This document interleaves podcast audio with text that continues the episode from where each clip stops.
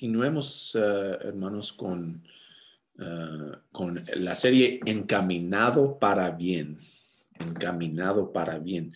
Eh, que estamos examinando la vida de, de José y como, como Dios, como tenía un plan para José, pero él tenía que, que, pasar por dificultades, por pues, sufrimiento antes de, redimirlos, no solo a José, sino a toda su, toda su familia. Y, mm, la semana pasada vimos cómo fue tratado por su familia y cómo él reaccionó, nomás estaba haciendo lo que debía de hacer, ah, que es lo correcto. Ah, confiando en, lo que el Señor le había dicho y, ah, había hecho por él. y vamos a, brincar un poco en la historia. Después de lo que estudiamos la semana pasada, José fue vendido como esclavo por sus ah, hermanos y llegó a servir en la casa de Potifar, un funcionario del faraón y a lo mejor pues ya saben la historia, pero de todos modos para para, saber todos nosotros eh, la misma cosa. Y, y, allí en la casa de este funcionario del faraón se volvió mayordomo de toda su casa. Pero la esposa de Potifar lo acusó eh, de abuso sexual, así que lo botaron en la cárcel. Eh, y José ha sufrido mucho a este punto, desde el odio de sus hermanos hasta la indignidad de la acusación y aún la privación de la cárcel. Y, el texto sugiere que todo esto duró 13 años. Pero en todo esto, José tiene un destino determinado por Dios. Eh, y, y, sabiendo, él ya había recibido como una, ah, unas visiones de Dios que de lo que iba a pasar. Eh, entonces él sabe que algo grande va a pasar, pero, pero eso no significa que es fácil para él sufrir todo esto, lo que está sufriendo. Y, tal vez nosotros, hermanos, también sentimos ah, como desesperados en nuestra situación también, que aquí estamos sufriendo en una situación y cuando, ¿verdad? Como, como él, 13 años en, esta situación y tal vez nosotros decimos, pues, ¿cuándo voy a pasar esto? ¿Cuándo voy a recibir ah, las promesas de Dios, la recompensa, las cosas buenas de Dios? En este momento todo es malo, todo es difícil, todo es frustrante. El punto es, hay que esperar con esta convicción. Y este es el tema eh, o la idea principal de hoy. Perseguiré la voluntad de Dios tanto si ando en destino o en demora. Otra vez, perseguiré la voluntad de Dios tanto si ando en destino o en demora. Este, esto es sermón número dos y el, el título es Estoy cansado de esperar. Estoy cansado de esperar. Y estamos en Génesis capítulo 40. De, ahí vamos a sacar el estudio. Y a veces decimos eso, estoy cansado de esperar, pero hoy ah, vamos a aprender a pensar en tres ideas para ayudarnos a mantener, mantener la convicción de que voy a perseguir la voluntad de Dios, tanto si ando en destino o en demora. Entonces, cuando decimos estoy cansado de esperar, vamos a, continuar esa idea con un, idea con un pero. Estoy cansado de esperar, pero estaré contento en un trabajo bien hecho. Eso es el punto número uno. Estoy cansado de esperar, pero estaré contento en un trabajo bien hecho. Vamos a, examinar la vida de José y, aprender estos principios. Ah, Génesis capítulo 40, empezando con versículo 1. Tiempo después, el copero y el panadero del rey de Egipto ofendieron a su señor. El faraón se enojó contra estos dos funcionarios suyos es decir, contra el jefe de los coperos y el jefe de los panaderos. Así que los mandó presos a la casa del capitán de la guardia, que era la misma cárcel donde estaba preso José. Allí el capitán de la guardia le encargó a José que atendiera a estos funcionarios. Fíjense, eh, fíjense lo que dice, y, ahí dice, después de haber estado algún tiempo en la cárcel, como mencioné, José ha estado sufriendo por muchos años, ¿verdad? Este, uh, ser botado en, la fosa por sus hermanos y luego vendido como esclavo y luego como lejos de su familia, tratado como esclavo, llega a ser un mayordomo, todo esto es lo que pasa. Y aquí otra vez, después de haber estado algún tiempo en la cárcel, todavía está en la cárcel, y, pero fíjense que José ha llegado a estar encargado de ellos. Y, y si regresan ustedes a capítulo 39, versículo 22, van a aprender que él aún en la cárcel, Dios está con él. Y todo lo que hacía le resultó bien. Él, él está en esta situación, todavía tiene una buena actitud, todavía está sirviendo, él está confiando en el Señor aún en esta situación. No se ha dado por vencido, está trabajando duro, está trabajando bien. Perdón, así para... Ah, para tener la actitud necesaria. Él está diciendo, estoy cansado de esperar, pero estaré contento en un trabajo bien hecho. José sigue haciendo un buen trabajo. Y les digo, hermanos, que no es fácil. Cuando, cuando todo se, se, parece mal, eh, les digo, como en mi trabajo a veces estoy haciendo un buen trabajo y, y todo lo bueno, pero como que nadie se da cuenta y las cosas van peor, a, veces ah, no, no hacen caso, puedo decir, como que, como que digo, pues esto es mejor para nosotros, esto nos va a mejorar el trabajo. Dice, no, no, no, nosotros lo hacemos así. Y uno se frustra, ¿no? Y se cansa y ah, pues, otra vez y lo están haciendo peor. Y se cansa uno y se da por vencido. Me ha pasado a mí. Pero José no se da por vencido, sigue haciendo un buen trabajo. De hecho, este, principio ah, nos dice también Pablo. Ah, dice en Colosenses 3:23, hagan lo que hagan, trabajen de buena gana, como para el Señor y no como para nadie en este mundo. De hecho, José no está trabajando para ah, Potifar, no está trabajando para el capitán de la guardia, él está trabajando para el Señor. Y nosotros debemos llevar esa misma actitud.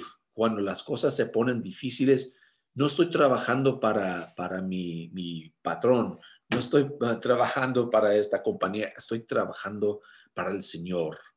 Y, y eso nos anima a continuar, estar, estar contento en mí, en el trabajo bien hecho que yo hago eso es lo que nos motiva a continuar esperando en el Señor.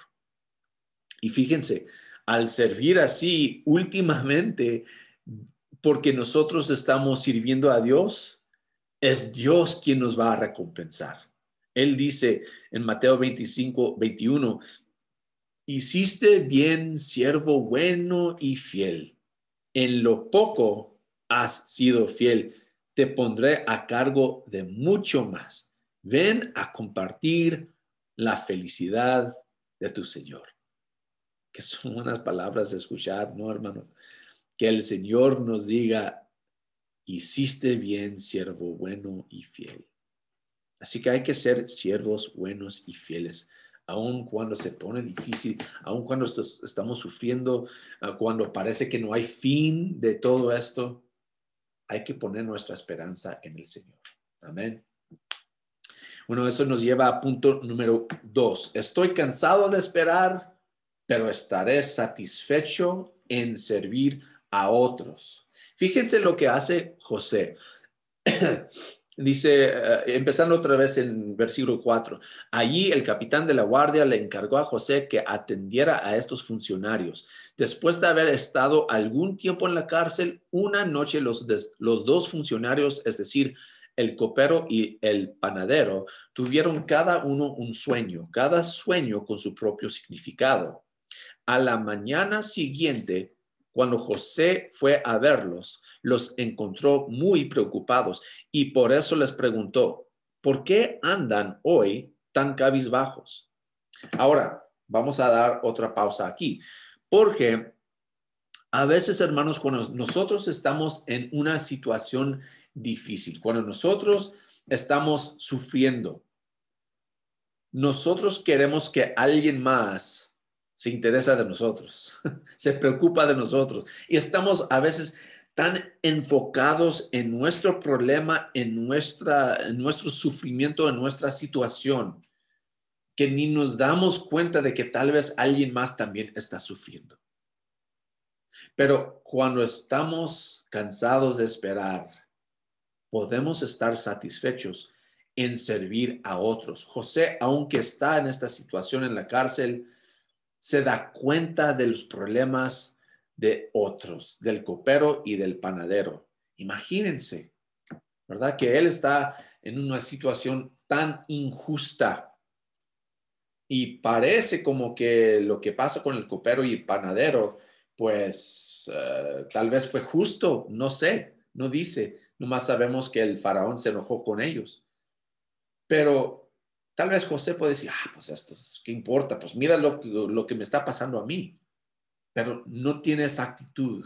Y nosotros tampoco debemos tener esa actitud tan egoísta, tan enfocados en nosotros mismos. Podemos hallar satisfacción en servir a otros. Primeramente, José los vio. Versículo 6, a la mañana siguiente, cuando José fue a qué? A verlos los encontró muy preocupados. José se está fijando en ellos. Es fácil, hermanos, enfocar en nuestra miseria, pero es importante fijarnos en el sufrimiento de otros. No solo ver, José no solamente vio el sufrimiento de ellos, sino también José se preocupó de ellos. En versículo 7, él dice, y por eso les preguntó, ¿por qué andan hoy tan cabizbajos? Otra vez, eh, en esos tiempos eh, podemos nosotros, eh, tal vez nos fijamos en el sufrimiento de otros, pero no hacemos nada. Ah, pues yo también tengo mis problemas y ellos sus problemas y, y pues así es, cada uno sus problemas. Pero José no solamente ve que están sufriendo, pero se preocupa por ellos. ¿Qué puedo hacer? Él no solo ve, sino quiere saber lo que está pasando. Y no solo quiere saber lo que está pasando, él hace algo para ayudarles. Eso nos lleva a punto número tres que vamos a leer ah, en versículo 8. El punto número tres es que estoy cansado de esperar, pero estaré agradecido en glorificar a Dios. Estoy cansado ah, de esperar, pero estaré agradecido en glorificar a Dios. Fíjense cómo José intenta ayudarles en sus problemas. Versículo 8, los dos tuvimos un sueño, respondieron, y no hay nadie que los, nos lo interprete. Y fíjense lo que dice José, ¿acaso no es Dios quien da la interpretación? Preguntó José. ¿Por qué no me cuentan lo que soñaron? Esto nos da dos puntos importantes bajo esta idea de glorificar, eh, estar agradecido en glorificar a Dios. Número uno, José da crédito a Dios. E, es fácil en estas situaciones ser espiritual, pero no religioso. En otras palabras, hablar en términos generales de la espiritualidad. De ah, pues un sueño, ah, pues qué interesante, y las estrellas, y, y, cada, cada sueño tiene su propósito, y, y a ver qué podemos adivinar lo que significa. Pero José, no hace eso, da gloria a Dios. Y tampoco hace otra cosa que es fácil hacer. Es fácil eh, tomar el crédito uno mismo. José ya ha recibido unos sueños de Dios y él eh, tal vez ha pasado tiempo meditando en esos, pensando, ah, eso significa esto y ya, pues yo creo que yo, yo sé lo que, lo que significa. Tal vez él, está, él puede pensar, yo sé cómo interpretar visiones. Dame tus visiones, yo les voy a decir. Pero él dice, es Dios, es Dios quien da la interpretación. Entonces, él da crédito a Dios y también él demuestra confianza en Dios. E-, es una cosa decir, el Señor lo hizo, pero lo que José hace es, él dice, el Señor lo hará. No solo dice, es Dios quien da la interpretación. Luego dice, ¿por qué no me cuentan lo que ah, soñaron? Él está diciendo, yo creo yo creo que Dios puede y yo confío que Dios lo va a hacer. Y eso, hermanos, es el punto principal en todo esto. Cuando estamos en una situación difícil, tal vez podemos recordar de los tiempos buenos que Dios nos ha dado en el pasado. Pero lo importante, hermanos, es pensar, Dios lo hará. Dios puede en el futuro hacer algo bueno para mí. Entonces hay que confiar en Él y José demuestra confianza en Dios. Debemos nosotros ah, también ah, confiar en la preocupación de Dios por nuestra situación y su habilidad de actuar. Dios se preocupa por nosotros. Dios se fija en nuestra condición, hermanos. Y aunque en, tal vez en este momento Ah, estamos en una situación difícil como José, que todavía está en la cárcel. Fíjense que él todavía está confiando en Dios, haciendo todo lo bueno que puede hacer, continuando a, a, hacer lo bueno, continuando en servir a otros, aunque él mismo está agobiado y da gloria a Dios, reconociendo que es Él quien quien soluciona las cosas y no el hombre. Entonces, hermanos, todos nosotros nos cansamos de esperar a veces, ¿no? De hecho, nuestra cultura es una cultura de no esperar para nada, que debemos recibir todo inmediatamente, pero a veces tenemos que esperar. Lo bueno es que podemos confiar en el buen tiempo de Dios. Él hará lo mejor en el tiempo mejor. Otra vez, Dios hará lo mejor en el tiempo mejor. Y aunque nos encontramos en situaciones de estrés, ah, de tristeza, de sufrimiento, hay que mantener la convicción. Perseguiré la voluntad de Dios tanto si ando en destino o en demora. Bueno, espero que, este mensaje nos ha ayudado, hermanos, a, confiar en Dios en todo tiempo, en tiempos buenos, en tiempos malos, en tiempos difíciles, en tiempos de, bendición, cuando pensamos que, estamos en la senda de Dios y cuando, cuando no vemos eh, eh, eh, el próximo paso en nuestras vidas confiar en Dios, seguir haciendo el bien, sirviendo a otros y glorificando a Dios en todo. Ah, bueno, vamos al Señor, Señor, ah, hermanos, en oración y ahí lo dejamos